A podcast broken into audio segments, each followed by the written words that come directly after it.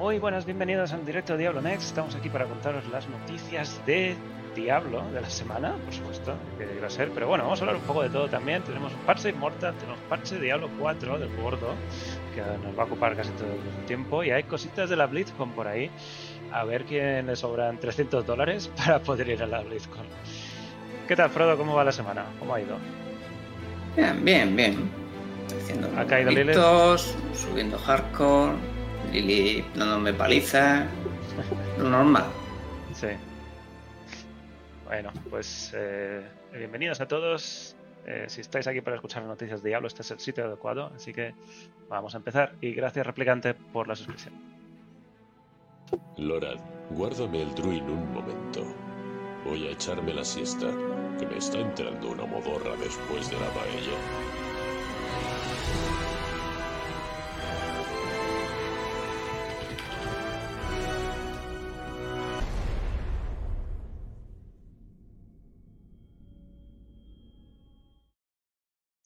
Si me escucháis hablar un poco raros, he tenido COVID esta semana y todavía estoy en los últimos días de recuperación, pero creo que, creo que vamos bien.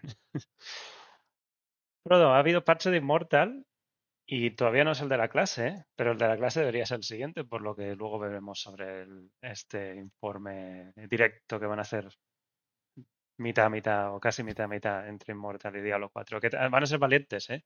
Van a mezclar los dos juegos, el juego más odiado de Blizzard y por lo, por lo visto el juego más querido, ¿no? Más querido del Esos último, más son- querido, no sé. Ha sido bastante, bastante interesante eso. Yo cuando lo vi dije, uff, Sí. Pero bueno, hemos tenido aquí un mini parche de esto que salen cada dos semanas. El último que, que vimos fue el Gordo 2.0 que trajo un montón de cambios. Este viene con un modo nuevo, que es esta prueba de hordas, que a mí me... Yo no lo he jugado, no me he dado tiempo a jugarlo bien, pero he visto que también ha habido problemillas, han tenido que hacer cambios incluso porque parece que es, es un evento uno contra uno en el que tienes un, ciertas hordas que salen en tu zona, el otro jugador tiene hordas en la otra zona, y cuando derrotas a, a ciertos élites, eso manda enemigos, o manda una nueva horda, una nueva oleada a la zona de tu enemigo. Entonces, cuanto más mates, o más rápido mates, más enemigos tiene el otro, y más rápido o más difícil será para el otro enemigo, supuestamente. Resulta que al final, si todos acabamos con. Si todos acaban con todas las. los 55 enemigos de élite que pone ahí, o los 55 enemigos, la, la persona, el jugador que tuviera más vida, ganaba. Y el truco era echarse una poción al final de los últimos 20 segundos para tener siempre la vida a tope, y entonces siempre acababa o empate, porque los dos habías hecho ese truquillo, o, simplemente el que más vida tuviera. Así que la poción le estaba dando demasiado demasiada ventaja, una ventaja además muy tonta. Ahora lo que han hecho es que creo que hay solo una poción y que al terminar, si estáis los dos al mismo nivel de vida, la persona, el jugador que hayas tenido más muertes, haya hecho más muertes de enemigos de horda, gana. Una cosa que también lo hemos dicho muchas veces, Frodo, esto con un PTR bien hecho o cualquier tipo de prueba lo hubieran pillado enseguida. Y Eh, no, pues sí, no va es por ahí que el problema, el problema es que no hay PTR. Y veremos si hay PTR en Diablo 4 no. También. ¿eh? es que eso es algo muy importante. Y quizá la temporada 1 de Diablo 4 no lo necesite porque han tenido mucho más tiempo de prepararla. Y, pero bueno, no lo sé. No, no tiene pinta de que vaya a haber PTR tampoco. Si está todo esto pensado para dentro de dos o tres semanas, la, la temporada 1 de Diablo 4. Ya veremos. Bueno, es un evento además que me. No sé si, Frodo, tú has jugado al Tetris en, en competitivo. No en competitivo, no, en duelo. ¿Has, Uf. has llegado a jugar? Hace mucho, hace mucho tiempo, sí. Pero mm, Yo juego en la Game Boy, te, te hablo de tiempos de la Game Boy con el cablecito, jugando con otra persona sí, con otra Game Boy y al Tetris. El Tetris lo que hace es cuando tú haces línea completa, le manda un, bueno, no es una línea completa, es más de dos, más de una línea, a partir de dos, le cinco, le manda, mm. le, le sube desde, el- desde la base la, toda la estructura a tu contrincante. Y esto me parece algo muy similar, que cuando con, un, matas con un hueco, ¿no? Era, era todo sí, menos lo deja un hueco, además, libre. un hueco libre aleatorio que no encaja con los huecos. Y, Y es muy curioso que esto es de ese estilo también. Y es que cuando matas a cierto número de élites, le manda oponentes a tu enemigo. Y le, le, abruma, ¿no? Un poco, le, manda más, más cosas que hacer al mismo tiempo. Así que es, bastante curioso que hayan elegido esa forma de, de duelo. Me apetece jugarlo a ver si tengo tiempo esta noche. También he visto que los tiempos de espera están siendo de 15-20 minutos, una cosa exagerada. Pero que no sea así. Y es un evento también temporal. Sí, estos modos que me hace ilusión verlos porque son los que iban saliendo en el data mini desde hace seis meses, por lo menos, iban saliendo textos pequeñitos de mándale élites, no sé qué, y ahora de repente pues los ves en el juego y dices, mira, no estábamos locos. No estábamos locos. está activo desde la semana pasada hasta el 12 de julio y hay una clasificación, en fin, está, está todo completo. Y muy parecida a la clasificación, quizá, al, del último modo. ¿Llegaste a jugar el último? ¿Cuál? El que se terminó la semana pasada, no me acuerdo cuál. No, no, no. no. Desde, desde que salió Diablo 4, lo único que he hecho es pasarme la campaña de Immortal. En Immortal no he hecho nada más. Vale. Y el resto son eventos, bueno, nuevo pase de batalla, lo típico. La luna, ha vuelto la luna, parece que no se había muerto. o no se había destruido. No lo han destruido, ¿no? El, esto de muchacho que te da un, uno de set, que ya ves tú.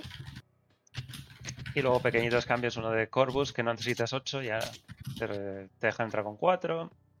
Han mejorado supuestamente las recompensas, aunque he visto también mucha gente diciendo que les dan legendarios de nivel normal, de 50 de índice de combate. Hay algún bug por ahí todavía para arreglar. Han aumentado las misiones secundarias a 24 cada día. Cosas de cómo funcionan las torres. Y poquita cosa más. Parche menor a la espera de... Tampoco han dicho en este que este será el último, lo suelen decir, ¿no? Pero como creo hmm. que el de la clase no va a encajar con el típico uno cada tres meses.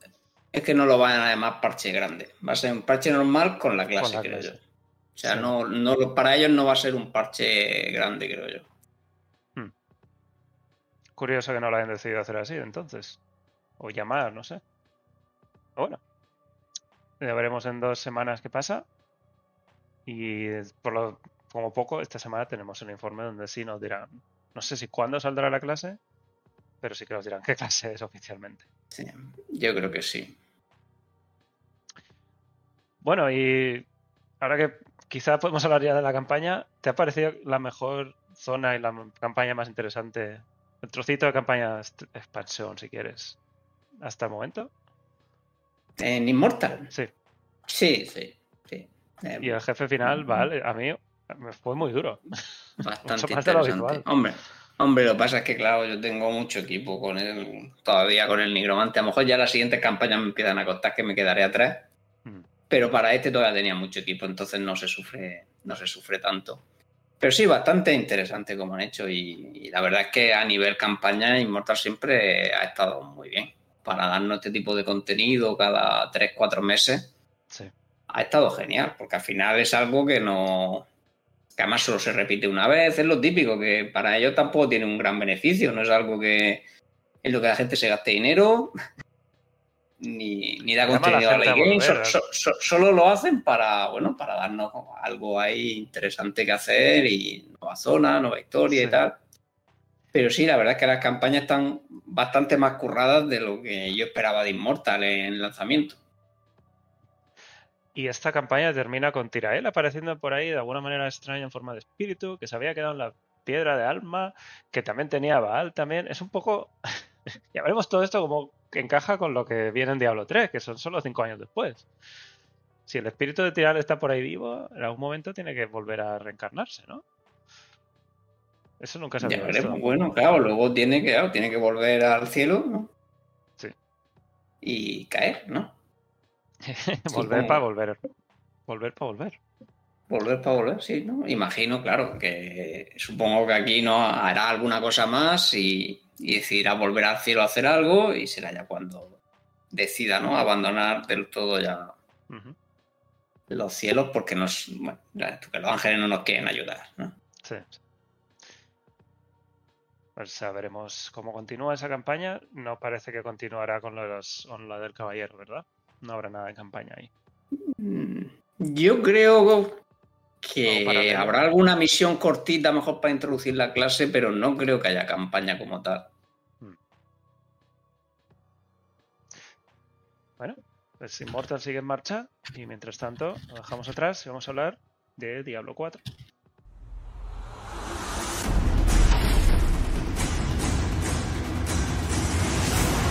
Aún en el seno de los cielos, los ángeles sienten miedo.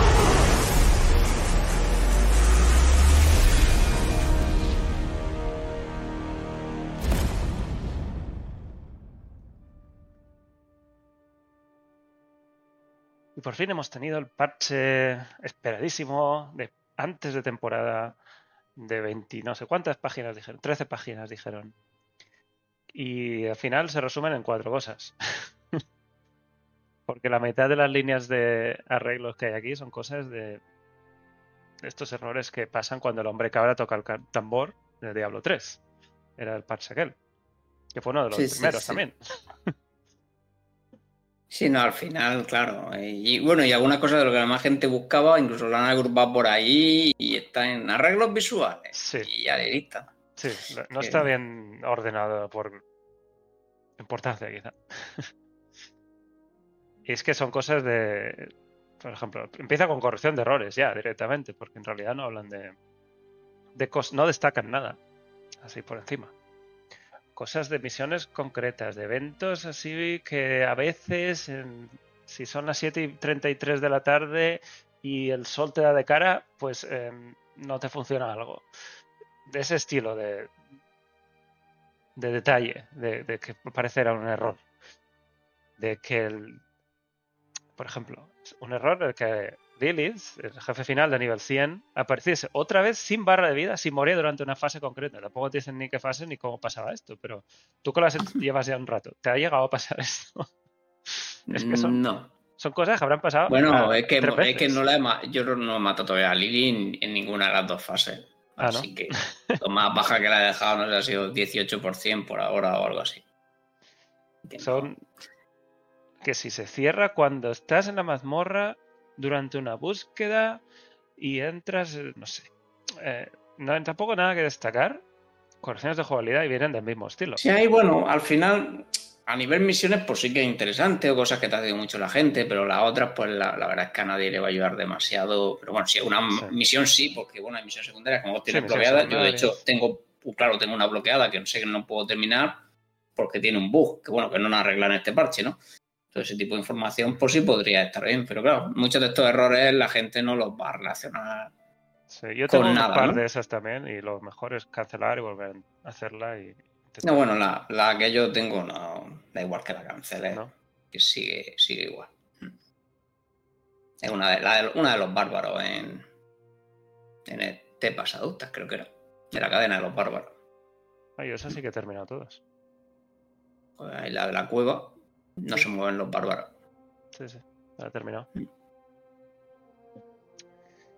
Eh, a ver, algo aquí que destacar de estos errores, yo creo que no hay nada tampoco. Mm, cooperativo local, también errores de cooperativo local. Esto es solo en consola. Para consola, claro.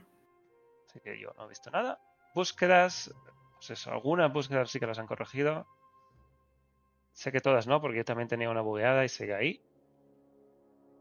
Y la que dices tú, que tampoco han corregido. Sé que mucha gente también está quejándose. Mm.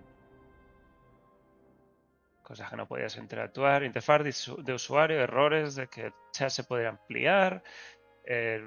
mensajes que salen. Siguen saliendo mensajes, por ejemplo, el de.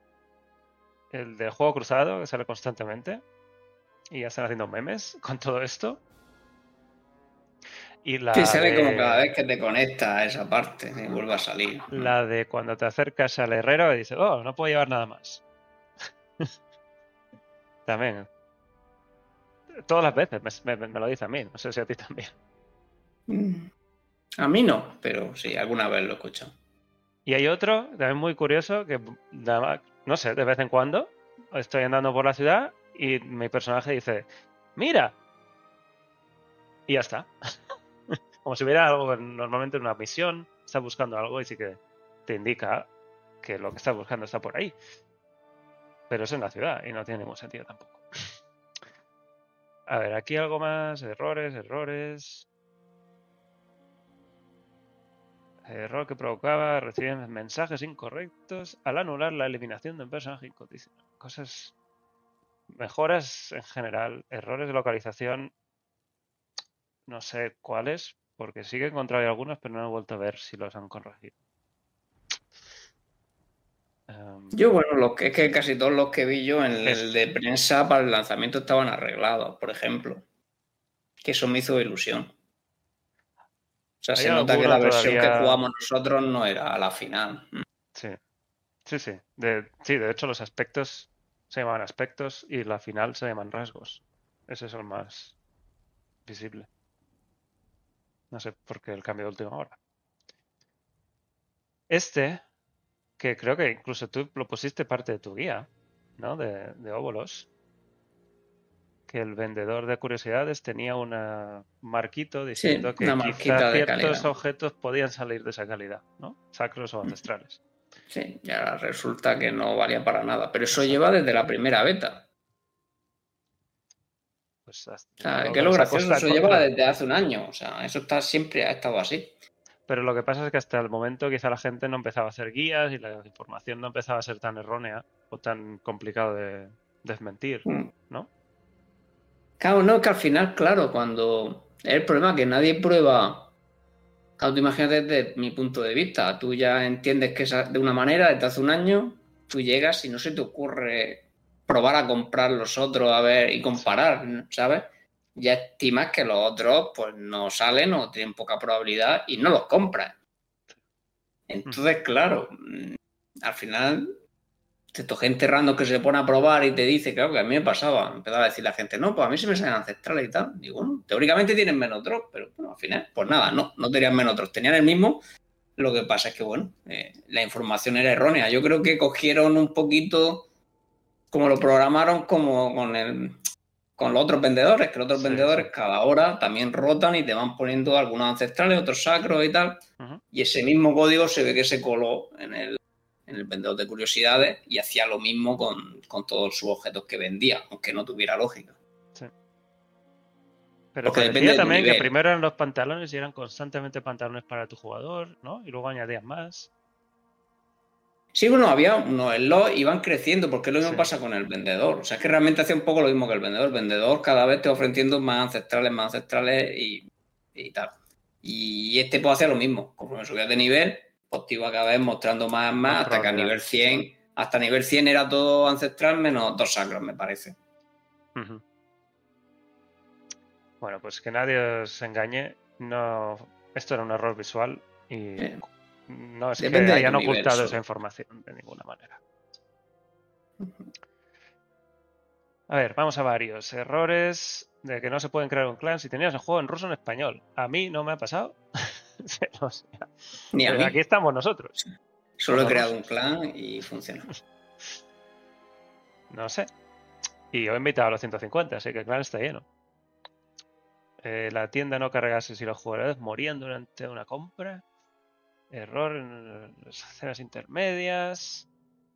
Em, aleatorizar aspecto. Error del lector de PlayStation 5. Los gestos de la tienda. No sé qué son los gestos de la tienda. El ojo del personaje del jugador se mostró incorrectamente en una escena intermedia del vídeo de la cabaña de Loras en el prólogo. El ojo del personaje. Yo lo que más veía mal era el pelo de mi personaje. No sé si lo han arreglado. El, pelo de los druidas está muy mal, ¿eh? El pelo hacía cosas locas en, en algunos. Bueno, lo hace dos veces, creo. Me lo hizo en la última vez que jugué la campaña. ¿Y, qué te parecen las pestañas de Loras al final, cuando tiene el primer plano, final del juego? De eso no se habla lo suficiente. ¿eh? Sí, sí, es que no podía dejar de mirarle las pestañas tan largas que tiene Loras. Bueno. Vamos a seguir. Es que se las cuida. se las cuida. Hombre, el, frío las mantiene. ¿eh? las congela, ¿no? bueno, ajustes de jugabilidad. Aquí entramos un poco más en lo interesante. Se ha aumentado la experiencia de mazmorras de pesadilla y de matar monstruos. Bueno, por terminarlas y por matar monstruos en mazmorras de pesadilla. Esto es bastante, bastante eh, gordo, ¿no? O sea, yo he escuchado hasta un 80% más de experiencia. Sí, aproximadamente un 80%, sí. Que es casi el doble. Si, si lo miras. Sí, sí, es... es el doble, pues casi el doble. Es una burrada, sí. Así que ahora mismo la, la actividad para subir de nivel más rentable es mazmorras de pesadilla, sin duda. A, nivel cero. ¿No? sí, bueno, en cuanto, las en cuanto las desbloqueas, es ponerte a hacer mazmorras de pesadilla si lo que quieres es subir rápido de nivel, sí. Cuando empecemos en temporada. Sea solo, sea en grupo, sea todo. Hasta que estemos a nivel 3 no hay mazmorras de pesadilla, igualmente. ¿No? Sí, no, claro. los, primer, los primeros, bueno, no sé, cuando puedas desbloquear, a lo mejor los primeros 47 niveles o lo que sea, o 45, no sé, no sé qué build habrá. A lo mejor si te hace una build muy buena te puedes desbloquear antes. Pero bueno, de todas formas, luego las pesadillas, claro, empiezan en 70 y, eh, perdón, en 53. O sea que, que tu build también tienes que ser luego capaz de hacer las pesadillas de 53. Si no puede, tampoco vale nada que lo desbloquees antes. Pero bueno, sí, la estrategia va a ser esa, desbloquearlo y en cuanto lo desbloquees, ponerte a hacer mazmorras de pesadilla de tres niveles por encima tuyo, que son los que tienes el, bufo máximo para lo difíciles que son. Y pues no parar, básicamente. Bueno, parar a hacer marea o hacer bosses de mundo o cosas que te apetezca, pero vamos, a, a nivel experiencia, ahora mismo no hay nada que pueda competir, creo yo, con, con hacer mazmorras de pesadilla. Y las mareas infernales, los cofres también les han dado experiencia. No sé si es tan significativo, pero bueno, mejor. Sí, no, no, están bastante. Si la marea siempre ha dado bastante experiencia, pero bueno, realmente sigue sigue dando más siguiendo la morra de pesadilla, pero bueno, da igual porque la marea da material exclusivo, o sea que no, no es que compitan mucho entre sí, o sea que te rinde parar de hacer esas mazmorras de pesadilla y sacarte los cofres o lo que sea y luego continuar. Eh, más experiencia por susurros. Esto que se ha quedado un poco ahí ahí. No sé si. Mm. Si más allá de sacar los primeros sigilos, esto es. O hacer cosas si no te apetece hacer nada más. Hombre, yo lo quiero mirar porque puede ser. Yo creo que puede rendir bastante en los primeros 50 niveles, de hecho. Pero es algo que todavía no he tenido tiempo de, Es lo único que puedes hacer. No hay, no hay madre. Bueno, puedes hacer mazmorras normales, puedes puedes hacer mamorras normales o puedes hacer lo que sea, ¿no? puedes hacer lo que te dé la gana, como si quieres, no sé, buscar eventos por el mundo, yo qué sé. O sea que realmente por poder puedes hacer cosas, como si quieres hacer sótanos, ¿no? Bueno, sí. Al tío que ha hecho 1200 sótanos, ¿lo has visto? Hay gente que ha farmeado sótanos, o sea que, que no te creas. Pero sí, bueno, es una de las cosas que habría que comparar para decir sobre todo que hacemos esos primeros 50 niveles, ¿no? Sí. Sí, va a ser interesante ver cuál es la estrategia para, Ojalá no cambien mucho, porque yo creo que va a ser muy interesante una primera temporada donde los jugadores tengan que buscar una estrategia buena para sincronizar la subida de nivel con, el renombre y tal. A mí me gustaría verlo al menos una temporada. Luego ya, bueno, si lo quieren quitar, pues que hagan lo que quieran. Pero me gustaría al menos ver una temporada como los jugadores se calientan la cabeza para perder el mínimo tiempo en hacer todas esas cosas hacer lo típico de la misión que me lleva a la mazmorra, que. Sí, tal, que esto enlazo con aquello. Que tengo árbol ahí, ¿no? Sí, sí, sí. Eso es lo que me gustaría ver, al menos una temporada. Sí. Mm. Se ha corregido un error, que no se gana esa experiencia al completar eh, eventos resistencia, no sé qué. Eh. Cosas también que pasaban dentro de las mazmorras. Aún sigue habiendo muchos eventos que son demasiado lentos, sobre todo los de oleadas. Comparado con cómo eran las oleadas en Diablo 3, aquí son muy lentas, ¿no? Lo que pasa es que, bueno, algunos oleadas es que sacan demasiado poco bicho. Otros, los de cortar el fantasma, también son un poco lentos. Y luego algunos que incluso tienen historia. Yo creo que necesitan mucho ajuste. los de los tres muchachos que se han perdido. es que hay algunos que empiezan a hablar. Claro, se tiran 15 segundos hablando, luego empieza el evento, el evento es de un minuto y medio, termina y todavía te hablan 15 segundos más para darte la recompensa. Ese tipo de eventos es que no rinden. O sea, mientras que la mayoría rinden, es que hay algunos que no. O sea, si salen pocos bichos o te hacen hablar mucho, o obligatoriamente tarda mucho tiempo para los enemigos que salen, no puedes acelerarlo de ninguna manera, pues no rinde, lógicamente. Pero bueno, eh, es algo, supongo que para ellos tampoco es tan prioritario, ¿no? Arreglar estas cosas, pero Hombre, en algún momento deja de hacer contenido porque el contenido es aburrido o no ah, renta. Eh, en algún momento tendrán que arreglarlo, claro. Sí. Sí, sí, espero que sí los jefes de Marea Infernal, este muchacho, ¿cómo se llama? ¿Kazax o algo así? El, sí, el, el, jefe. El jefe, Que tiene una cantidad enorme de vida y cuesta muchísimo matar y daba nada. Dice que ahora da más. Yo he seguido leyendo que todavía tampoco es demasiado interesante matarlo para lo que cuesta. ¿Lo Yo es que como, como solo me lo he topado con el hardcore y al hardcore le saca 6 o 7 niveles todavía, porque este empieza, me parece, incluso en pesadilla, creo que es 72 directamente o algo así. Pues no, no, lo he matado todavía desde el parche, así que no sé. Pero vamos, si es que, que le mejoren el loot a algo que daba cero, pues no significa nada. O sea, o sea, me refiero, si antes diera un loot razonable, pero es que literal daba menos que un élite casi. Entonces, pues no sé. No me da mucha esperanza. Si me dijeras que antes daba un luz razonable, pero no suficiente, y lo han mejorado, pues te diría, vale, ahora suelta un par de legendarios o lo que sea, pero supongo que ahora le habrán puesto a lo mejor el, loot de un élite, o de dos élites, o se soltará alguno amarillo y ya está. Y es lo que me imagino. Si alguien lo ha matado por el chat y lo sabe, pero. O sea, esto, lo normal es que te al menos legendario.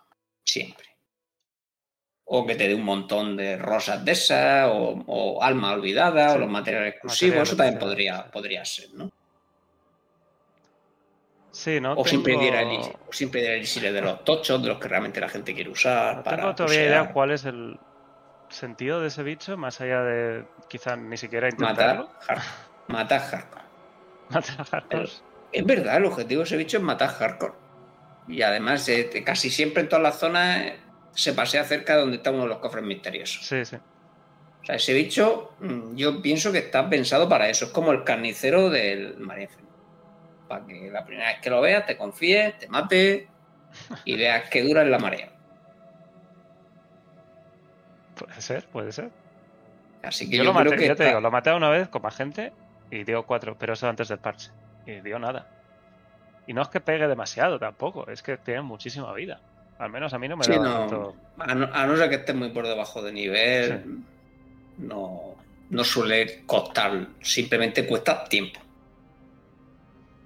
Han mejorado un poco su drop. Esperamos que eso es lo que dicen aquí. Lo que pasa es que no sabemos cuánto. Son muchas más fabilas. Es un legendario 2. Es a tipo cofre. Porque esto cuesta mucho más que las 175 fabilas.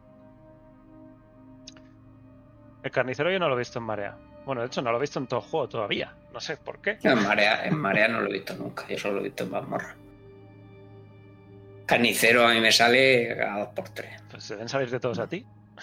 Hay días que es que te ponen a hacer cosas y está el carnicero siempre. Yo creo que está en la puerta esperando. De hecho, he visto un vídeo hoy que entra uno en la mazmorra y nada más carga la partida para un carnicero y fuera. Sangre fresca. Bueno, vamos a la, más importante, que es la que más, eh, más, la que ya anunciaron que iba a ser y quizá la que todos esperábamos. Es el cambio más importante, que es que las mazmorras de pesadilla te dejan teletransportarte a la puerta para que tengas que hacer dos pantallas de carga, cargues los servidores, cargues tu PC y te quizá te maten mientras estás en la parte de fuera. Así que es todo muy interesante. En vez de haberlo hecho hasta adentro, quizá esto lo. Quizá porque era mucho más fácil simular un waypoint en el mundo exterior que hacer un teletransporte directamente dentro eh, lo han decidido hacer así. Yo espero que esto lo cambien, ¿no? no, ya no es urgente, pero no sé. pues no lo sé, si tendrá algún problema para que te, transporte dentro. Mm. Pero bueno, un cambio muy, muy bien. Es que claro, si no te tienen que crear la instancia antes desde la capital, a lo mejor ese es el problema. No lo sé. Que no está pensado para crearte la instancia desde cualquier sitio y solo te la crea cuando pinchas en la puerta. Entonces, pues bueno, a lo mejor es por eso, por lo que lo han hecho así. Es que a veces estas cosas, depende cómo esté el código, no es tan fácil de decir, no, venga, adentro. Sí, bueno. Sí, sí. que, que al final pues imagino que puede ser que lo cambien y te teletransporten dentro directamente. Sería mejor, sobre todo para hardcore, porque a veces en las puertas de la mazmorra hay bichos y entre que te carga y en la puerta, alguna vez te lleva un golpe. ¿eh? No es que haya muchas que haya bichos, pero las hay. ¿eh? Y no me extrañaría que en otra tanda, en otra, porque ahora mismo las que hay no, pero por ejemplo Ruinas de Eridus, si alguna vez está en pesadilla, en la puerta de Ruinas de Eridus Hardcore muere seguro cargando eh, en cuanto la ponga. Porque en esas sí que hay bichos muy duros y muy cerca de la puerta. Sí, lo mismo que dice Amras, hacer TP directamente a, al grupo, en vez de ir a la ciudad y coger el TP. Son esas cosas que te ahorrarías un montón. Pero bueno, sí, es un problema para hardcore si hay bichos ahí fuera. Y... Pero bueno, vez sí que por, lo menos han hecho que dentro de las mazmorras nunca hay bichos, menos mal. O sea, en la puerta de las mazmorras nunca hay bichos, pues menos mal. Son como 10 segundos sin bichos. No hemos vuelto a Diablo 3, que lo arreglaron 10 veces y sigue igual. es que los alejan medio milímetro cada vez. Al final están siempre un poquito más. Y luego se acercan ellos. Yo es que creo que cada parche ellos lo alejan y los bichos van así. Cuando no miras, como en el juego, van, cuando no miras se van acercando. Yo no sé. Al patito inglés, ¿no? Sí, sí. Escondite inglés era. Escondite. Bueno, sí, depende del sitio, tenía nombre diferente. Bueno, pero de todas formas, lo muy positivo que ahora puedes saltar de mazmorra a mazmorra y no tienes que hacerte todo el pateo, así que todas están al mismo nivel, ya no tienes ese. Eso no es un factor, la distancia entre el waypoint y, y la mazmorra. Y además ha cambiado mucho los tiers, ¿no? Según según esto. Sí, sí, sí, han cambiado ya la distancia del waypoint a la mazmorra, ya no importa. Así que era, era algo importante porque era algo que no se podía equilibrar realmente de ninguna manera. nunca iba a rendir ir en caballo un minuto y medio, o sea. Sobre todo como se juegan los juegos esos RPGs. Sí, no, y además que es que no las puedes repetir, especialmente solo, es muy difícil repetir la misma. Si me dijeras que tienes la opción de repetirla 10 veces, pues vale, bueno, mm, si al final se perdería ese tiempo, pero claro, lo más normal es que la gente tenga una copia, dos copias, o si está en grupo, pues hacer tres o cuatro, depende, ¿no? Pero eh, bueno, es uno de los cambios que supongo que más, más ha gustado de este parche. Sí. Y además el que más quizás se ve, porque es que lo, tienes que hacer algo activo, no es algo pasivo como más experiencia. Y si no te das cuenta, pues tampoco ni siquiera si no has leído el parche, no, no te enteras de esto. Y lo último, un error que había con los alijos de jefe que tenía un requisito de nivel, por algún motivo. No estoy seguro si los que existían le, han quitado el requisito. ¿Tú tenías alguno? No, no. Hmm. No me quedaba ninguno por ahí. Y eh, al final dicen que están trabajando en aumentar la densidad de monstruos y élites en el endgame y que esto pasará en la temporada 1. Esto también es un poco. No sé si se refieren dentro de las mazmorras, en el mundo exterior, en todas partes. Mm. Más densidad siempre está bien, pero también motiva otro tipo de juego, ¿no? También lo hace más difícil. así que. Pero vamos. Es que mazmorra. Yo más bien que subirlo. Yo lo equilibraría un poco. tirando a la alza, no me refiero. Sí. Porque ahora sí que hay mazmorras que la densidad de élite está bastante bien, pero hay otras un poco pobres. Y tampoco sé cómo lo han calculado. Al final, en función de lo que andes, pues tendría que. Claro, también sería otra forma a lo mejor de, hacer más interesantes mazmorras que tienes que andar mucho, que tengan más élites en proporción a otras que son más directas o que no dan vueltas, porque por lo menos cuando llegue al sitio, por lo menos que haya, que haya chicha. Porque ahora mismo, claro, el, desfase es bastante grande entre mazmorras. De hecho, bueno, se puede. Bueno, por loot creo que no lo ha calculado todavía nadie, pero si lo ves por experiencia. de hecho, vamos a ver. Hay mazmorras que son el doble que otras. por experiencia, ¿eh? Porque cogí parte de. Parte de tu guía, parte de la. La clasificación que hizo otro creador hizo, de Santeras. Hizo Rax, ¿no? Y, y añadí el tipo de enemigos porque También esto se puede combinar con qué tipo de objeto quieres buscar, si quieres hacer de verdad la, más, más eficiente. Y están ordenadas tanto por hora, por experiencia, como por tiempo en completar, que sería para sigilos. Esto además está también en la wiki, donde se puede ordenar aquí por hora o por tiempo.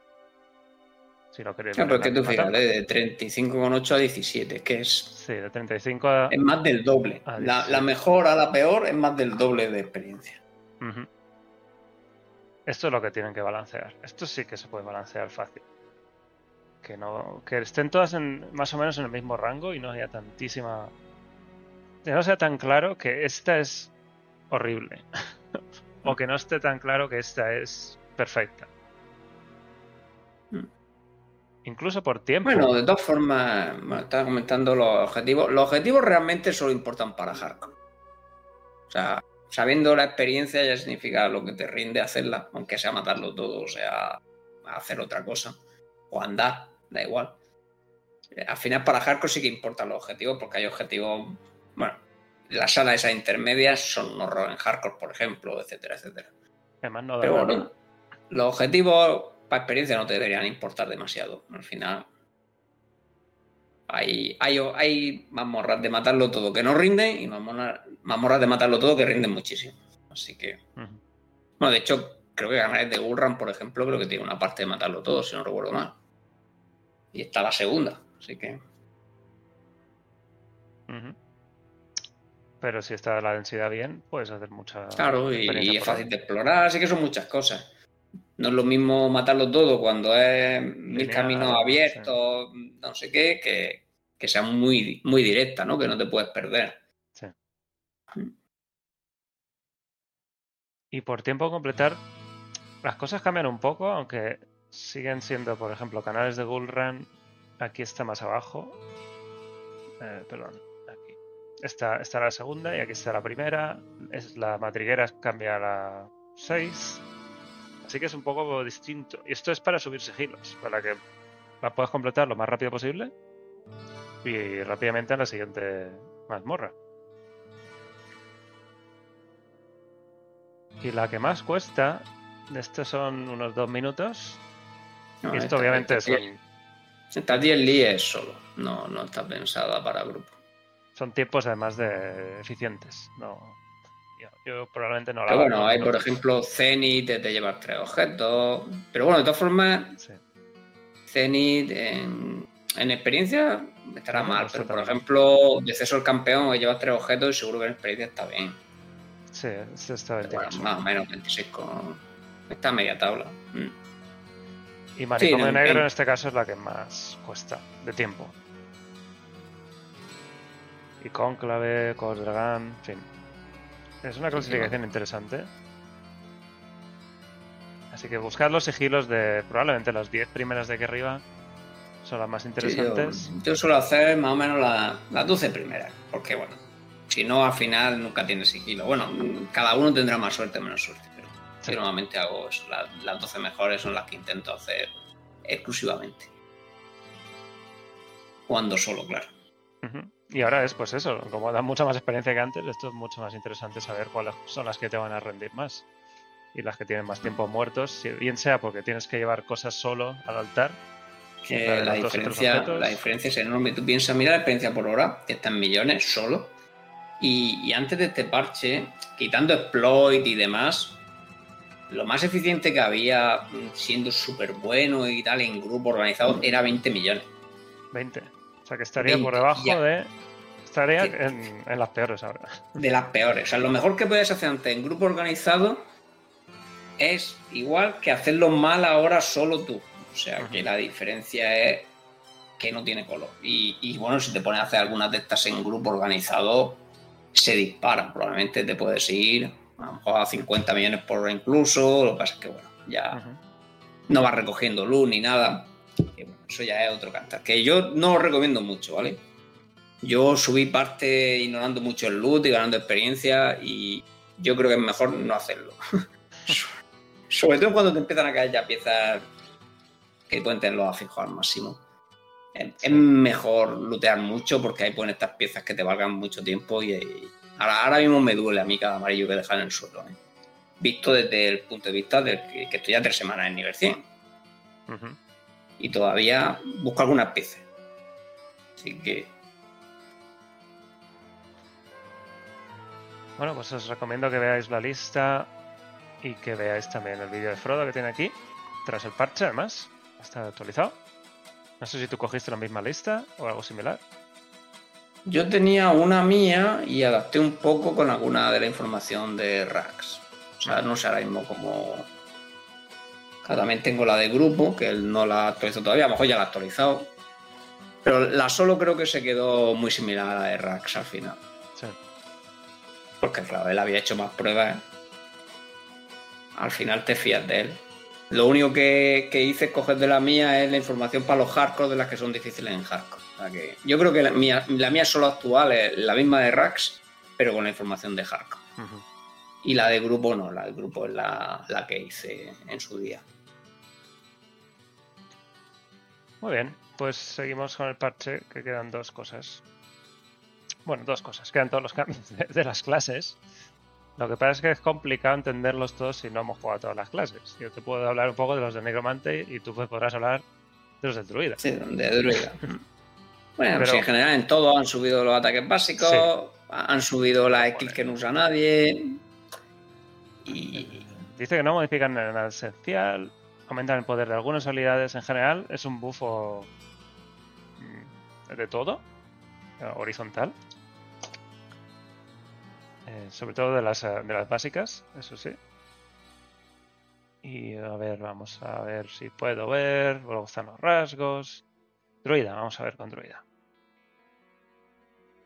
Y también unas cosas que dice, hoy solo es un 1%, es un 1% básico, pero en realidad es un 10% del ataque, del daño general de esa habilidad. Sí, que claro, al final tampoco ya han dicho que luego pensarán cómo hacerlas más interesantes, pero que por ahora pues simplemente a casi todo lo que han hecho es cogerle algunas cosillas y mejorarlas. Pero bueno, realmente mm, no va a cambiar casi nada, ¿no? A, lo mejor de Garra es la que más ha mejorado con estos cambios, por ejemplo, porque bueno, ese aumento del ataque doble pues, es bastante bestia comparado con, lo de, con todo lo demás, pero realmente al final tiene que.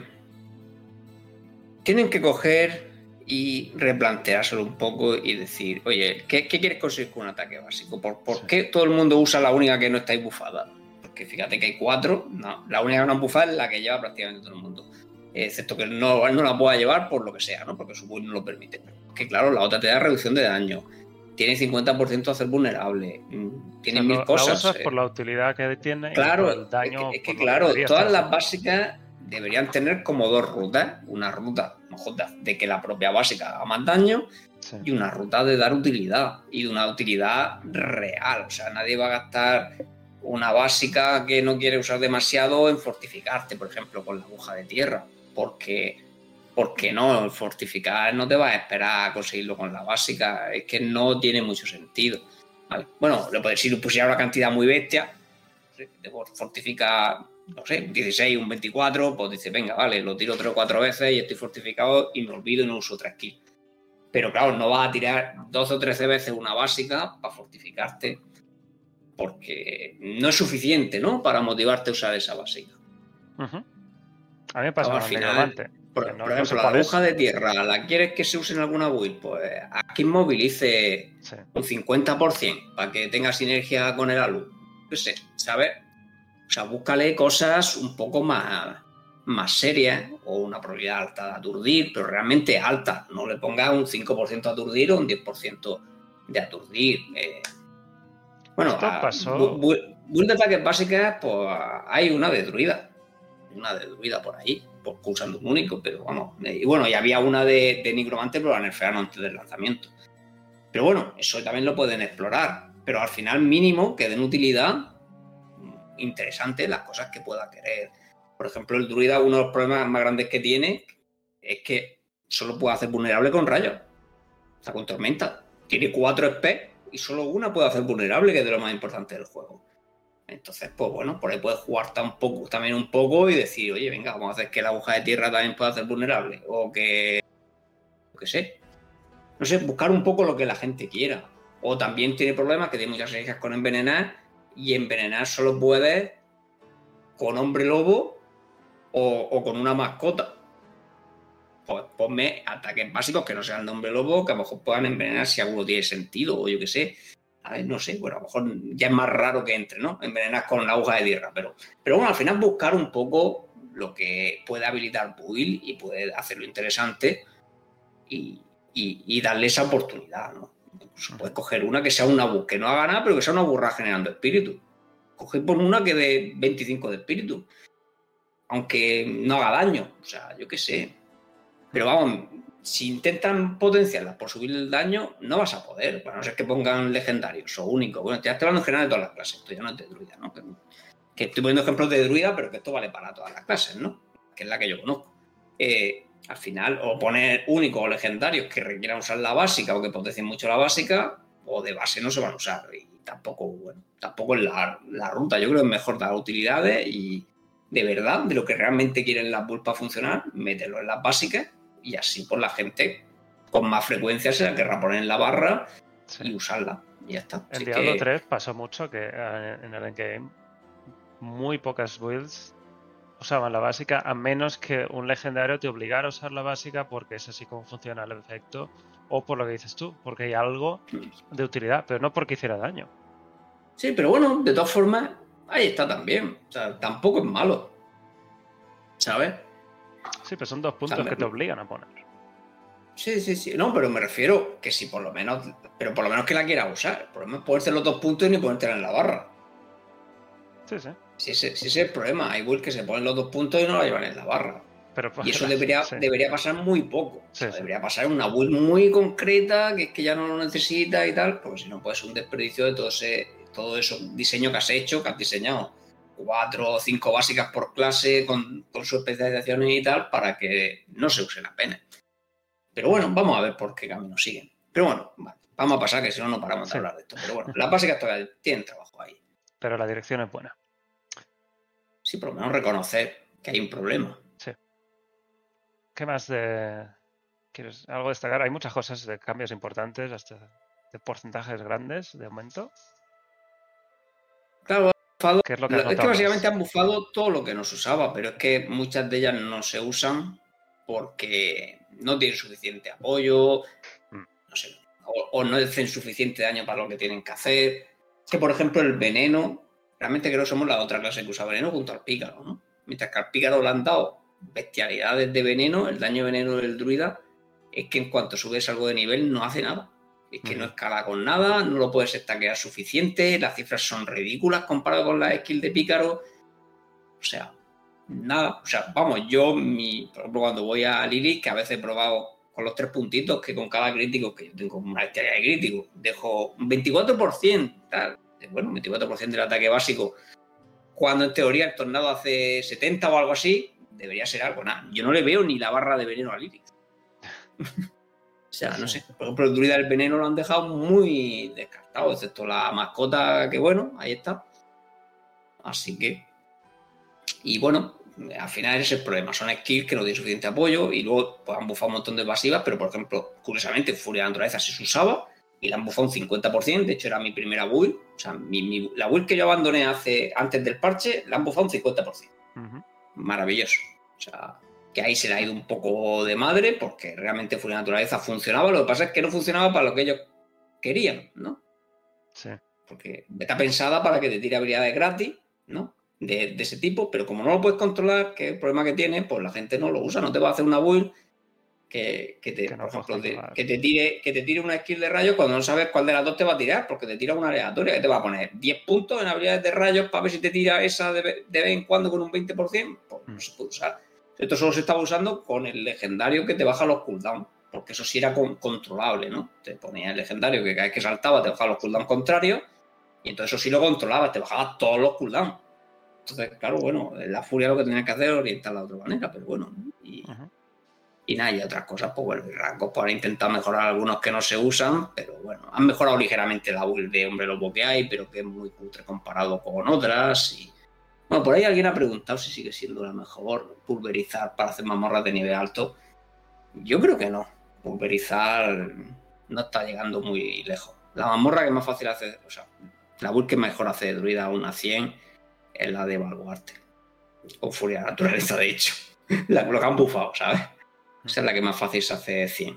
Y, probablemente la segunda que más fácil se hace 100 es Lobo Tormenta, aunque le cuesta un montón. Yo creo que esas dos son las que mejor están.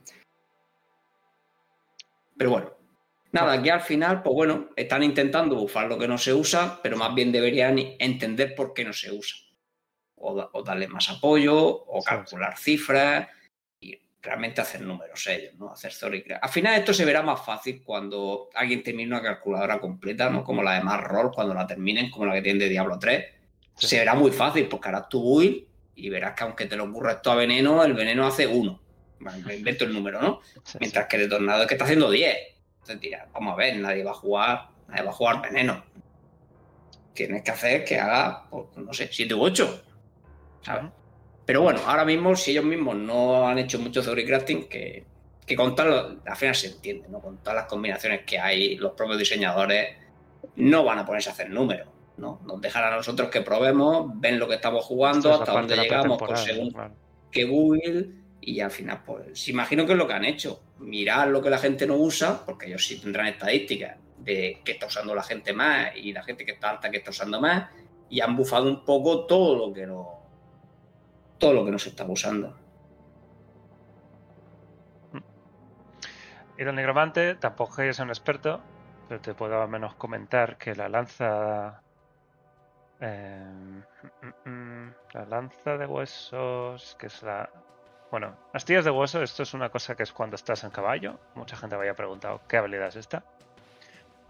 Que sigue sin hacer ninguna cantidad significativa de daño. eh, han inventado las tres básicas. Daños de las habilidades principales. Eh, agujas de hueso, es la que era, perdón. Me estoy confundiendo ahora. Hostias de hueso es de, es de principal. Es de básica. Y, aquí hay menos quizá que en las que tú dices.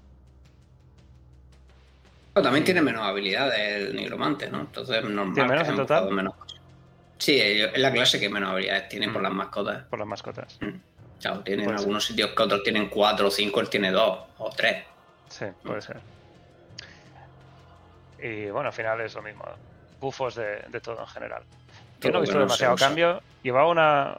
Creo que están intentando quizá las de algunas cosas de sangre también, que no hay ninguna build general de sangre. Pero no han terminado de. Sí, que hay alguna interesante, pero luego se queda muy atrás, ¿no? Sí. Yo empecé con lanza de sangre, me gustó mucho, pero es que no tenía color. Después me, me, salió un legendario, el legendario de lanza de hueso, y obviamente tuve que cambiarme. Llevo, llevo una build muy. que no he visto en ningún sitio. Y a mí me va estupendamente. Probablemente no sea la mejor, pero me lo está perdiendo. Sí, hasta que te pongo. Si al final, mm, una cosa se han conseguido. Sinceramente, hay infinidad de builds que hacen contenido de un poquito más de tu nivel, súper cómodo, rápido, fluido, si te la curras bien, ¿vale? Pero prácticamente puedes coger cualquier skill y hacer una build funcional. Lo que pasa es que si quieres llegar más alto, empezar a hacer mamoras de pesadilla, no sé, de 20 niveles por encima tuyo, 25, o intentar Lilith, pues lógicamente la, variedad de builds se desploma, ¿no? Pero sinceramente, Diablo 4, si te lo piensas, prácticamente cualquier skill puede hacer una build, ¿eh? Y además, eso está bastante bien. Lo que pasa es que tienes que entender el juego, ¿no? También, ¿no? Que es lo que pasa, que mucha gente todavía está un poco perdida, ¿no? Sí. En Diablo 3, por ejemplo, estaba todo mucho más de la manita, ¿no? Te llevaban de la manita con los sets y te decían qué llevar. Y si no era eso, no ibas a hacer nada. Por ejemplo, de, de Hechicera Fuego está la de Criparian y funciona bastante bien. Los bosses los mata lentos, pero funciona bastante bien. Incluso Nigromante Mascota, que todo el mundo dice que tal, pues no sé. Ya ha matado a Lily en menos de 3 minutos, un Nigromante Mascota, tarda menos que un druida. Yo voy con mascota. Con, la mejor, la mejor build de druida mata más lento que Nigromante mascota a Werly. o sea que no sé, tampoco nos podemos quejar, digo yo, de Nigromante mascota. O sea, en general, hay bastante variedad de build. Lo que pasa es que también, ¿qué pasa? Que la gente copia al más famoso que tiene esa build, o las que hay en más rol que tiene dos builds. Tú piensas que más rol todavía no tiene, por ejemplo, la, mejor build del, del juego para hacer mazmorras de a nivel 100, que es el druida de baluarte, todavía no está en más rol. O sea, me parece que lo han puesto en el tier list por ahí sin guía ni nada, está ahí escrita y no está, no está ahí. Y, bueno, y es que no te digo que sea la mejor por poco, es que es, que es una que prácticamente se farmea la que tú quieras. O sea, se puede hacer casi cualquier 100, mientras que el resto de build se busca su, su madriguera o su no sé qué y es la que se hace. O sea, o sea y fíjate, y no, y no, está. Por eso te digo que realmente hay muchas builds. De hecho, Druida tiene una build de básicos que funciona bastante bien. Tiene una build de, de, hombre lobo que va siempre en ultimate, que va saltando, que eso parece un monje, que se va transportado por toda la pantalla matándolo todo. Mientras, mientras no te quiera hacer lo que te digo, 20 niveles por encima tuyo. Realmente hay muchas builds. Lo que pasa es que la gente está copiando las famosas. Lo que pasa muchas veces en estos juegos. Y bueno, es lo que hay. Sí, Tormenta de Rayo no hay ninguna, que también está bien, con la puedes llevar con el Ultimate y funciona bastante, bastante potente también. Un poquito peor que Tornado en general, sobre todo para cosas más altas, pero, funciona muy bien y tampoco está. ¿no? O sea, bueno, imagino que pasará con todas las clases, ¿no? Al final, variedad de build hay. Lo que pasa es que también puede ser porque no hay libertad para probarlas, ¿no? Sí, te tienes que apañar y lo tienes que hacer claro, cuesta mucho probar build en este juego. Entonces, al final, Mm, los creadores de contenido, al no tener esa facilidad, no, se van a dedicar 20 o 30 millones de euros a probar una build para ver si encuentran otra y la suben. O sea, eso lo hace muy poquita gente. A mí me encantaría probar builds diferentes, yo haría 100.000 builds, pero yo es que no tengo el oro para hacer eso. Entonces, pues bueno, algunas he probado por encima, que son cambios pequeñitos respecto a la mía, pero sin cambiarme ni el Paragon para ver cómo funcionan. Pero bueno, Luego tenemos el pícaro con sus cambios, el hechicero. También había alguien aquí diciendo el de fuego, todavía no está muy allá. ¿Pondrán algún día el tercer encantamiento? Yo creo que sí. Eso es muy bestia, ¿eh? Los encantamientos de, de hechicera son muy bestias. O sea, poner un tercero le puede dar un, un empujón tocho, ¿eh? Mm. A mí, no sé, bueno, al final yo lo que noto mucho jugando druida con respecto a otras clases es la, falta de, huecos para legendarios. ¿eh? Sí. yo, creo que todas las clases que no tienen arma extra, o sea, todos menos el pícaro y el bárbaro, mm, podrían tener más variedad de build teniendo un huequecito más. ¿Sabes? Aunque fuera un huequecito que no tener algo especial. un, por ejemplo, que a mí déjame traer un poder y, meterlo ahí en otro hueco. Que me da igual, no quiero ni estadísticas. Déjame traer un, uno, un poder y meterlo ahí para equipararme un poco a un pícaro, por ejemplo. ¿no? Que ni llegaría, ¿no? Y ya un bárbaro ni te cuento. Pero vamos. Yo creo que eso sí daría más libertad de Will. Un objeto especial por clase. Pero bueno, vamos a ver por, por dónde por donde rondan eso. Es que claro, en cuanto necesitas un poder de daño que lo tienes que poner en una dos manos, el druida está puesto. Es que ya te ves qué opciones tiene y lo mismo le pasará a un negromante y lo mismo le pasará a un hechizo. Es que los, hechiceros creo que en general tienen pocos poderes que obligatoriamente quieran en una dos manos, ¿no? Pero el druida sí, el druida te ve un druida pulverizar y la skill principal sube de 100 a 200 y la pones una dos manos. Mm, o sea, es que no, no, no hay nada que se acerque, me refiero. No. Bueno, pero no solo de parches vive Diablo 4, sino de temporadas. La temporada 1 vamos a tener noticias este 6 de julio, que es el jueves. ¿Es el jueves? Sí. El jueves a las 8 de la tarde en España. El directo junto a Diablo Immortal. Diablo Immortal presentará la clase la clase que es el Caballero de Sangre. Que por cierto, Caballero de Sangre, yo ya te puedo decir que no va a salir en Diablo 4, solo porque el nigromante no tiene nada de veneno, sino que tiene todo es lo de sangre esta vez. Todo lo de sangre, ¿no? Nah, no, no lo esperaba en Diablo 4 de todos modos. Así que de clase de veneno pura, así como era Nova de veneno y, estas habilidades de veneno, no sé si, podrá salir alguna. Pero bueno, sabemos al menos que el Caballero de Sangre no tiene sitio en Diablo 4. Está todo en el negro ahora mismo. pero bueno, un informe interesante que además estará, creo que dijeron los primeros 10 minutos de Immortal y el resto, o los primeros 20 minutos de Immortal, el resto de Diablo 4, que durará una hora y media, que va a ser de los más largos. Así que yo espero mucho, mucho detalle de esta primera temporada. No solo la fecha, sino de qué va. Sí, sí. Yo creo que van a decirlo todo. ¿Cómo va a ser Básicamente va a ser todo. O sea, van a decir, pero todo. O sea, eh, de qué va, qué mecánicas va a haber, un poco incluso los cambios que va a haber, qué ideas tienen de únicos nuevos, legendarios nuevos. O sea, yo creo que, hombre, no te van a decir las notas del parche, porque será también un parche probablemente muy largo, pero sí que te orientarán un poquito las ideas que tiene. De, nuevos rasgos, Yo tengo, tengo claro que sería tener rasgos, tener rasgos nuevos todas las temporadas. O sea, yo creo que veremos rasgos nuevos de todas las clases. Y si son un poco inteligentes, serán para build que no se están usando ahora mismo. Pero bueno, vamos a ver.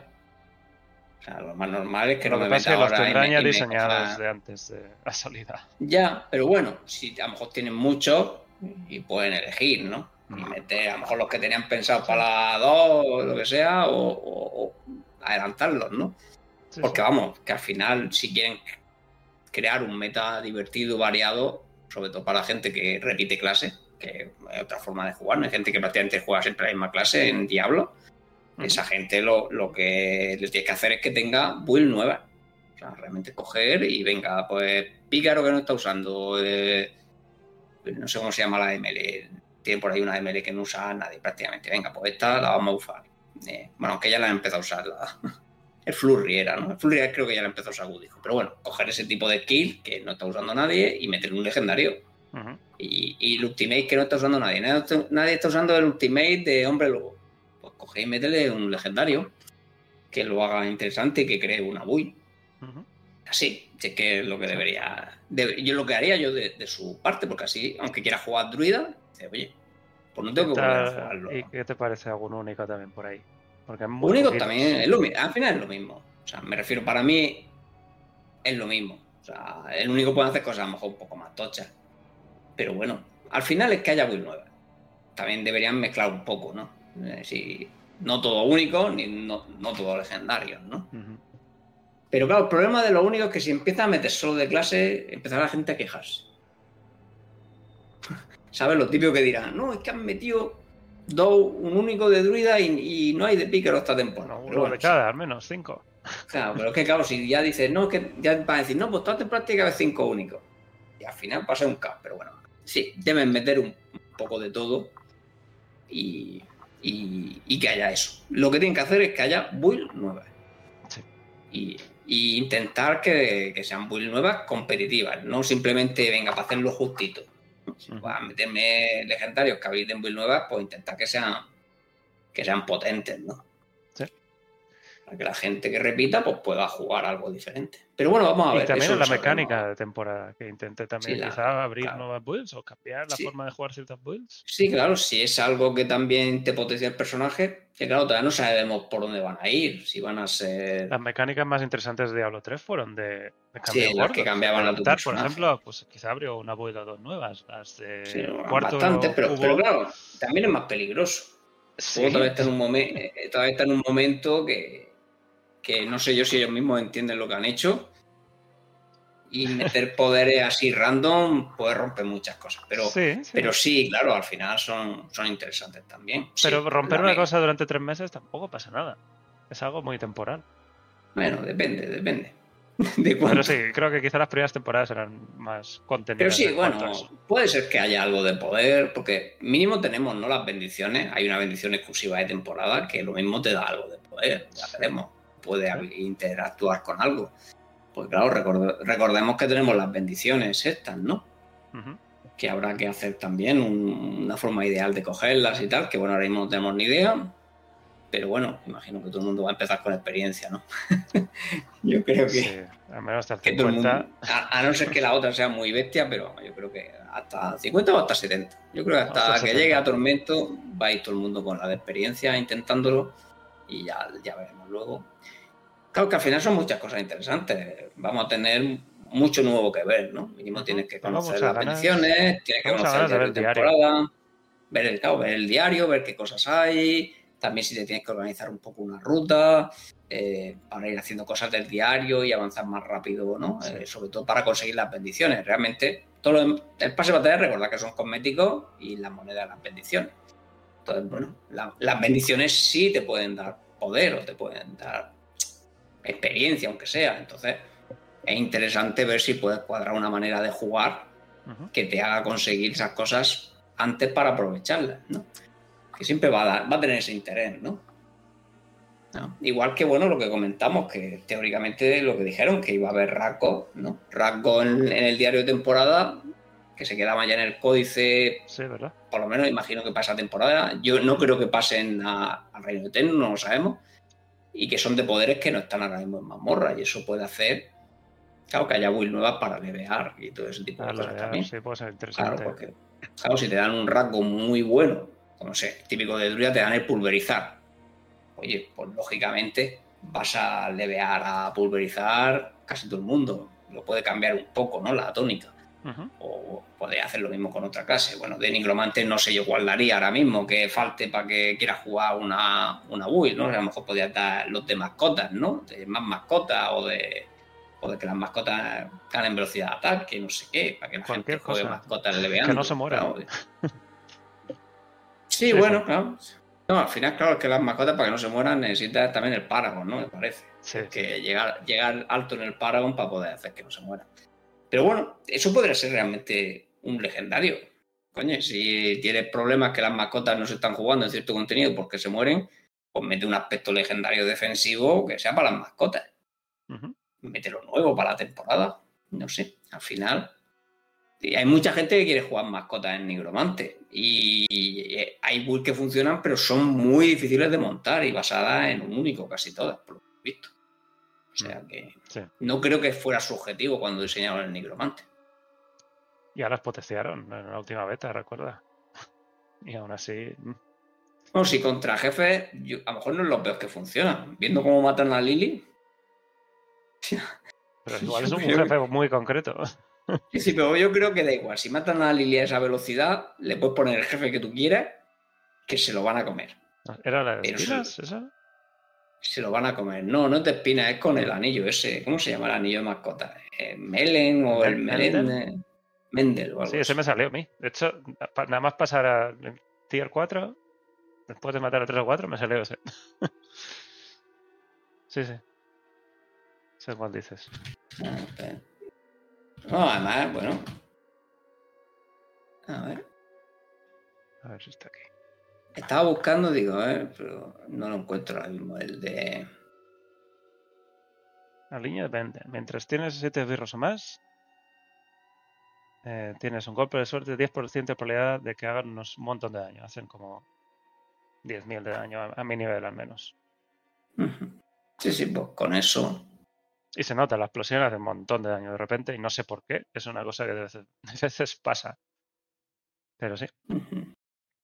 Sí, sí. Por eso que al final, claro, eh, lo que pasa es que, bueno, es muy concreto, ¿no? Que sea con un único para funcionar. Pero, pero, bueno.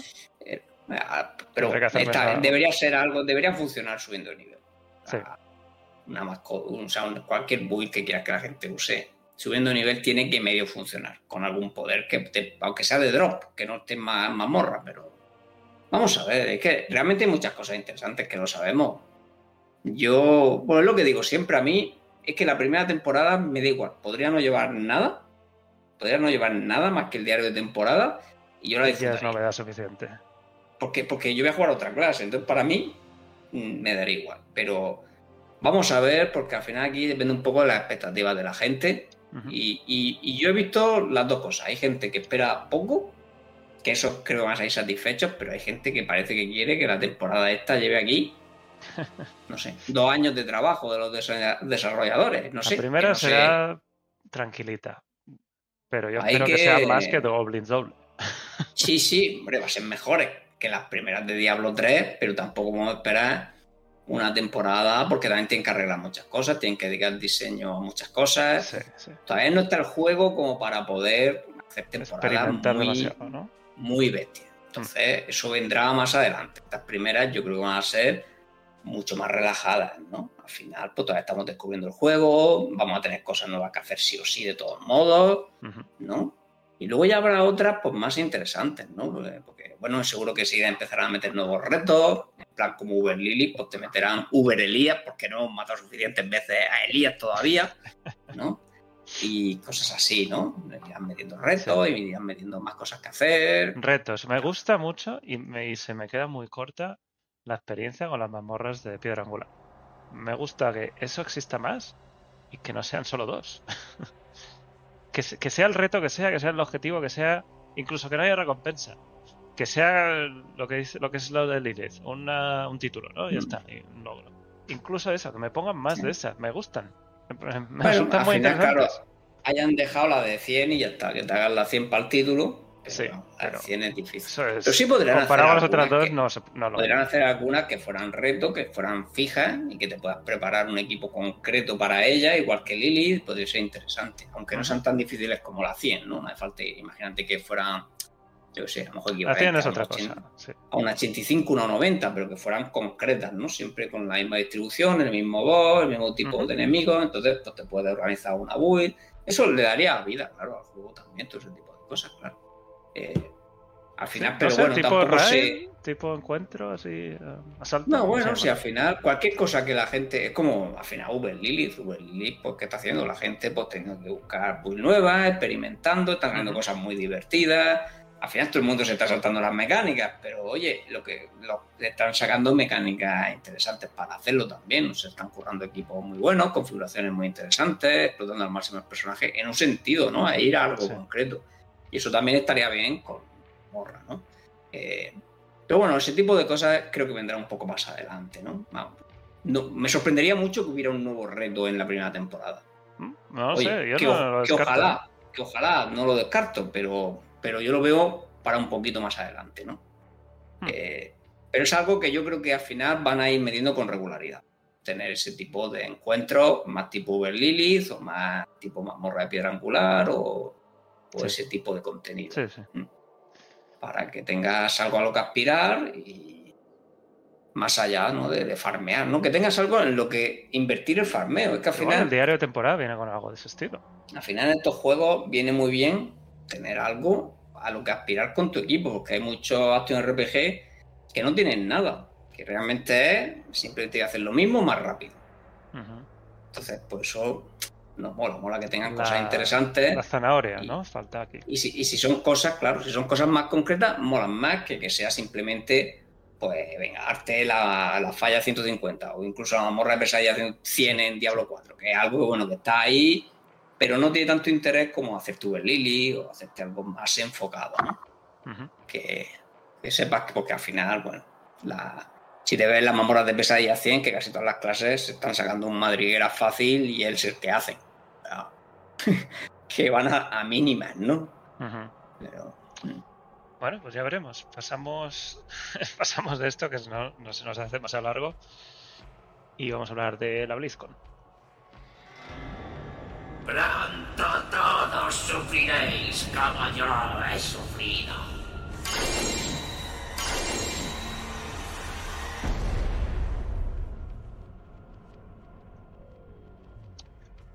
Porque nos han dicho cuánto va a ser el precio de la BlizzCon. Y, en fin, no lo perdáis porque no, no, no sé yo quién va a poder aguantar esto. Bueno, BlizzCon empieza el 3 y el 4 de noviembre, eso ya lo sabíamos. Ya nos han dicho que van a estar las entradas a la venta el día 8 y el 22 de julio, dos días, siempre lo separan para que haya un poco más de gente que pueda entrar si no entres en la primera tanda, entres en la segunda. Y los precios. Y aquí es para también pararse un poco. Son 300 dólares más impuestos.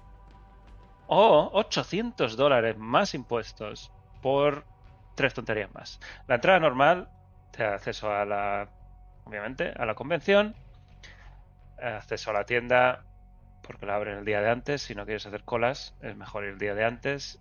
Y lo típico del pase de, objetos de los juegos. Y una mochila con cuatro regalitos lo que, lo que pongan este año. Cada año ponen algo distinto.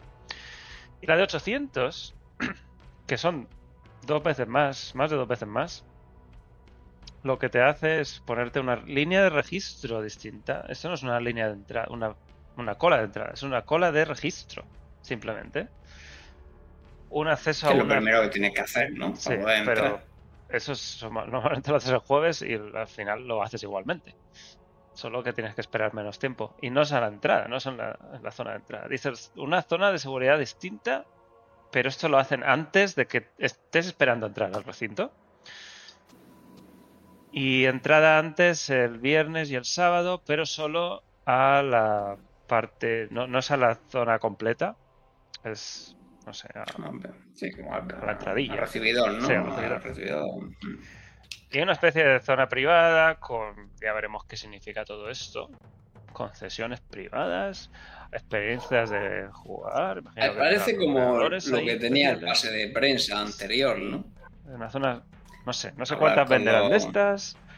Dice que conocerás a los, em, a los empleados. No, sé, no sé. Por 800 dólares. bueno, pues, eh, pues sí que al final esto es para, pues, para el mismo que se gasta 15.000 euros en Diablo Inmortal. Da igual. Si, si quieres conocer a los diseñadores, pues. pues alguien lo comprará. no, sufras tú que, habrá gente que lo compra. Y 300, la última costó 250 hace bueno, 2019, hace 3 años. Hace 4 años. Ha subido 50 dólares respecto a la última. También con inflación, o como lo queráis llamar. Este Blisco parece que va a ser un poco distinto también. sí, sí. Además, el tema. Eh, la retransmisión online es gratis. Por primera vez, creo. Por primera vez. No sé si es primera, primera. Gratis. Sí, yo creo que sí, que es la primera que es totalmente gratis. Las otras siempre tenían, pues a lo mejor un tercio, ¿no? Gratis o algo así. Así que si lo queréis ver en, virtual desde casa, menos esta vez no hay que gastarse nada. Y si no lo queréis ver con nosotros, lo podréis ver en, cualquier canal, por vosotros solos. Y luego está la entrada virtual, que será con los objetivos o los objetos pequeñitos estos de cada juego, lo típico, una montura, una mascota, de todos los juegos. Lo más gracioso es que de esto que yo había visto un clickbait por ahí en YouTube que no pinché, diciendo que esta vez la BlizzCon no iba a, no iba a tener regalo. Bueno, la entrada gratis, ¿no? bueno, para que veas tú la gente, los clickbait que hace. Y Diablo 4 no tenía edición de coleccionista. Habrá, lo que pasa es que habrá algo para Diablo 4, ¿no? Algún caballito o algo para que. Bueno, sí, una montura. De todas formas, claro, veremos lo. Que también depende de lo que cueste y lo que lleve. Yo la he comprado siempre, realmente, pero claro, porque antes no la podía ver gratis. Y a mí me gustaba verla entera, ¿no? Aparte la habían diferido y tal, yo me la veía. Pero claro, ahora habrá que ver qué me regalan para ver si la compro o no, ¿no? Que al final. Si. Claro, ahora mismo solo estoy jugando a un juego de Blizzard, o sea. A Diablo 4, así que. Según el precio va a ser difícil, ¿no? Va a ser 25 euros, ya te lo digo yo. No que tenga información, pues va a ser eso, o 30. Y va a venir con una cosa para cada juego. Un caballo con una pata. una pata. con cuatro patas de Wirt. El caballo. Mm, y así puede abrir el portal a la paca. al mundo de las. Entrada anticipada a, nivel de la paca. Bueno, cosas curiosas de esta nueva BlizzCon. Dice que la ceremonia de apertura tendrá una asignación aleatoria de asientos. Y Flo, ¿tú te acuerdas cuando fuiste? la carrera que te tienes que pegar nada más entrar y pelearte con todo el mundo para llegar rápidamente a la zona de, del escenario principal y sentarte lo, más, cerca posible, ¿no? Han copiado al estilo japonés. Esto, esta, idea ha venido de algún japonés. Bueno, los japoneses todo en Japón todo es así normalmente. Sí, entonces te ahorras nada peleas. nada, nada de fish con, fish serve. Todos son sorteos, etcétera, etcétera. Yo creo que es una buena idea, le quita un poquito la emoción esa de la primera carrera, pero creo que mm, hace más bien que mal. Y luego está, eso es para verlos en el escenario principal, que lo han llamado BlizzCon Arena. Y luego están los secundarios, donde no es tan interesante verlo allí porque todos los anuncios grandes se hacen en el principal. Aunque quizás este año cambie. Porque hay eh, ¿Dónde lo dice? Esto. una experiencia inmersiva única en todo el recinto.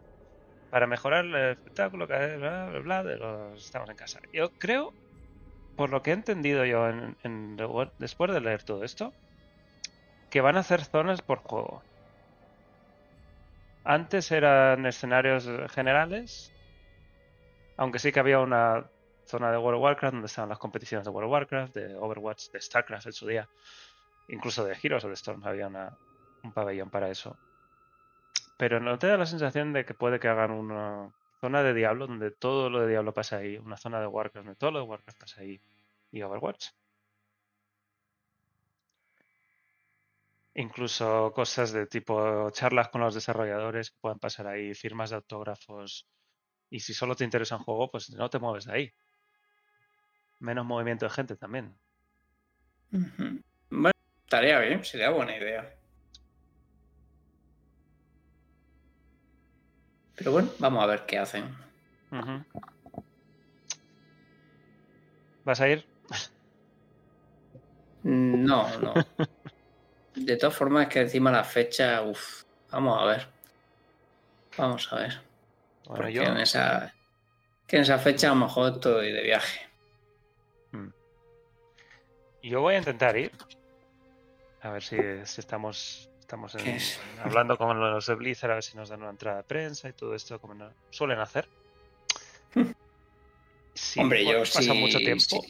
si pudiera ir también lo intentaría, pero ha pasado mucho tiempo, no sé cómo van a organizar estas cosas, porque la, probablemente todo el equipo que organiza la BlizzCon sea nuevo, o casi nuevo, y no sé si harán por región, por juego, habrá que ver. Pero yo voy a intentar ir, como siempre he ido los últimos, quizá cuatro BlizzCon he ido ya, las últimas cuatro o cinco. Y ya veremos, ya veremos cómo podemos hacer las cosas desde ahí. Lo que esperamos ya lo hemos hablado otras veces, Diablo 4 como mucho, una temporada. La expansión es demasiado pronto para esto. De Immortal quizá algo de un parche gordo. Y de Resurrecte como mucho una temporada también. En realidad no hay mucho de Diablo que esperar esta vez. Sí, no sé, que nos sorprendan con algo muy gordo. Diablo Immortal 2. Diablo Immortal... Bueno... 3. Sí, han sacado parche 2. el plato gordo va a ser el juego de supervivencia sin anunciar. Donde van a tener van a anunciar fecha de salida, van a poner trailers, van a poner cinemática, todo, ¿no? Sí, sí, harán lo gordo. También a lo mejor anuncian la fecha de salida del, del Arla y Ramble, que todavía sigue ahí. Pero eso es menor, ¿no? Sí, es menor. Me lo han cerrado, me dieron, madre mía, para matarlo. ¿Qué jugaste? ¿Tres días? Tres semanas, pero a la vez que el lanzamiento de Diablo 4, o sea, jugué muy poquito. O sea, desde que me dieron la beta a mí, que fue el día antes de Diablo 4, a las tres semanas cerraron esta beta, digo, maravilloso. Y ya la abren a finales de verano. Sí. Así que bueno. Bueno, pues a ver qué pasa con la BlizzCon. Y lo último que quería enseñar hoy es una cosa que me, me resulta muy curiosa, que es que han metido modo, modo incondicional. Van a meter modo incondicional en World of Warcraft. Y no es una inocentada, esto no es broma. Van a hacer un reino con muerte definitiva. Había, claro, esto empezó por un. Pues como un mod, ¿no? Que simulaba el modo hardcore para el WoW y tuvo bastante éxito. Y va a ser no, a ver cómo funciona esto, después, después de que hicieron algo que ya parecía temporada en Diablo, en WoW, porque ya lo hicieron. Sí no veía tan raro que terminaran en esto, ¿no? Al final era el, paso siguiente, ¿no? ¿Y tú dirías, Frodo, que hace 10 años o 15 Diablo se wowificó? Y ahora es al revés. WoW se está diablificando. Realmente el WoW yo creo que ya ha cogido algunas cosas de Diablo por ahí también. ¿eh? Por eso digo. ¿Que ha cambiado la, el flujo de ideas de una dirección a la otra? Sí, es que claro, los MMO están un poco más estancados, ¿no? Tú piensas que realmente lleva sin salir un MMO que, sea así más puro, que tenga realmente éxito, yo qué sé. Desde el Tanto no, pero casi. Así que pues sí, eh, intentan poder traer contenido de otros géneros, ¿no? Muchas veces. Bueno, y también lo curioso es que cuando mueres te dejan traspasar tu personaje a un reino normal. Eso nunca lo han hecho en Diablo, pero bueno, juego tiene también otra forma de, progreso, que perderlo es mucho más complicado. Me van a meter orejas en PvP. Esto es que es como si estuviéramos viendo una noticia de Diablo aquí. sí, sí, sí. En fin, curioso. En, otro momento esto hubiera sido la April Una broma. esto hubiera sido una broma. La broma, de los inocentes. Sí, sí. Hace, no, no, tanto, ¿eh? Yo diría hace tres años, ¿vale? Porque ya después de que me dieron las medio temporada esa, de empezar de cero, de tal, todo acelerado, ya, ya me lo hubiera olido. Pero justo antes de eso, esto para mí era una pre bueno, pues estas son las noticias. Lo dejamos aquí, vamos a la despedida. Tío Decar, recuerda que todos los domingos es el directo de Diablo Next.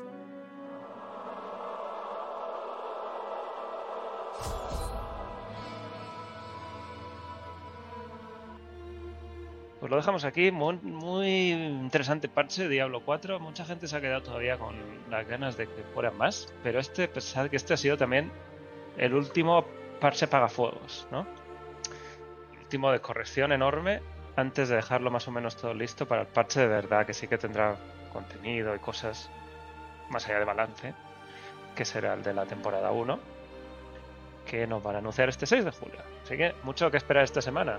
Frodo, ¿estarás en tu canal viéndolo en directo el, día 6? Lo, intentaré. El 6 es jueves, ¿no? Jueves a las 8. Mm. Yo creo que sí, sí puedo. Estaré. Lo que pasa es que, bueno, va a ser todo el stream eso, ¿no? esa hora normalmente estaría jugando, pero lo dedicaré todo a esta traducción. Si va a ser hora y media, pues hora y media ahí traduciendo. va a ser de hecho que va a ser largo. El, stream. Se va a ir a, las nueve y media, ¿no?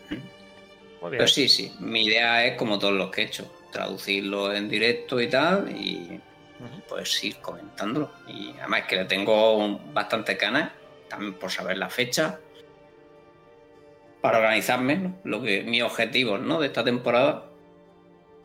Porque ahora mismo tengo como tres frentes y quiero ver si me da tiempo a cubrirlos todos, cierro alguno, ¿no? Pues claro, me gustaría llegar con el hardcore un poco más arriba, me gustaría matar Uber Lily o quedarme cerca porque elegido la peor clase para matar Uber Lily esta temporada. Bueno, esta no te lo van a borrar, lo puedes jugar siempre que quieras. Sí, sí, pero bueno, cuando empiecen las temporadas esos personajes no los va a tocar nadie. Los míos al menos, ¿vale? Mm. Van a coger polvo ahí. Y, y nada, pues también me gusta intentar la mamorra de pesadilla 100. Son básicamente todos los objetivos. O sea que... Eso, en función de la fecha que nos digan, pues descartaré uno o elegiré otro o ya veré lo que hago, porque también querré hacer guías de cara a la temporada, o sea que al final tengo que empezar luego a crear contenido, que yo no tengo. la guía le veo, es la que todo el mundo espera. Claro, sí, al final me gustaría que confirmaran ya por fin cómo manejar el renombre. Porque yo, he empezado a organizar cosas de cómo preparar una guía para sacarte el renombre rápido, pero claro, no la voy a terminar hasta que me confirmen cómo lo dejan, porque es una matada de trabajo enorme. O sea, al final, claro, para que luego la haga y luego digan, no, venga, ahora te regalamos tu renombre. venga, he tirado aquí a, la basura seis horas de trabajo. ayer me pasé dos horas recogiendo los altares. no, no, los altares. No he recogido aún. Solo altares, ¿no? No, bueno, realmente se tarda, con todo desbloqueado se tarda menos. Una hora, quizá. Pero, estoy exagerando. Sí, una, una, hora y poco. si tienes todos los waypoints y todo eso, lo fuerte. Sí, en hora, y cuarto, como mucho, has todos los altares. Pero bueno, eso no se vuelve a hacer nunca más. Eso se lo tengo confirmado. Pero faltaría ver otras cosas, ¿no? A ver, a nivel si van a. Sí, sí. Aunque a mí me gustaría que lo Me gustaría que el diario de temporada te diera renombre. Y ya está. Con eso lo arreglas todo. Bueno, lo que pasa es que bueno, al final pues tampoco tienes que, que pensar mucho ahí, porque el diario va a ser casi todo cosas que vas a hacer de forma natural, sin salirte de lo estándar, ¿no? Exacto, exacto, eso es. Pero claro, entonces pues nada, no tienes que hacer nada. Eh, Hombre, algo sí, pero que al gran parte del renombre, bueno, gran parte, una parte importante, me venga del diario directamente. Sí, al final es que depende.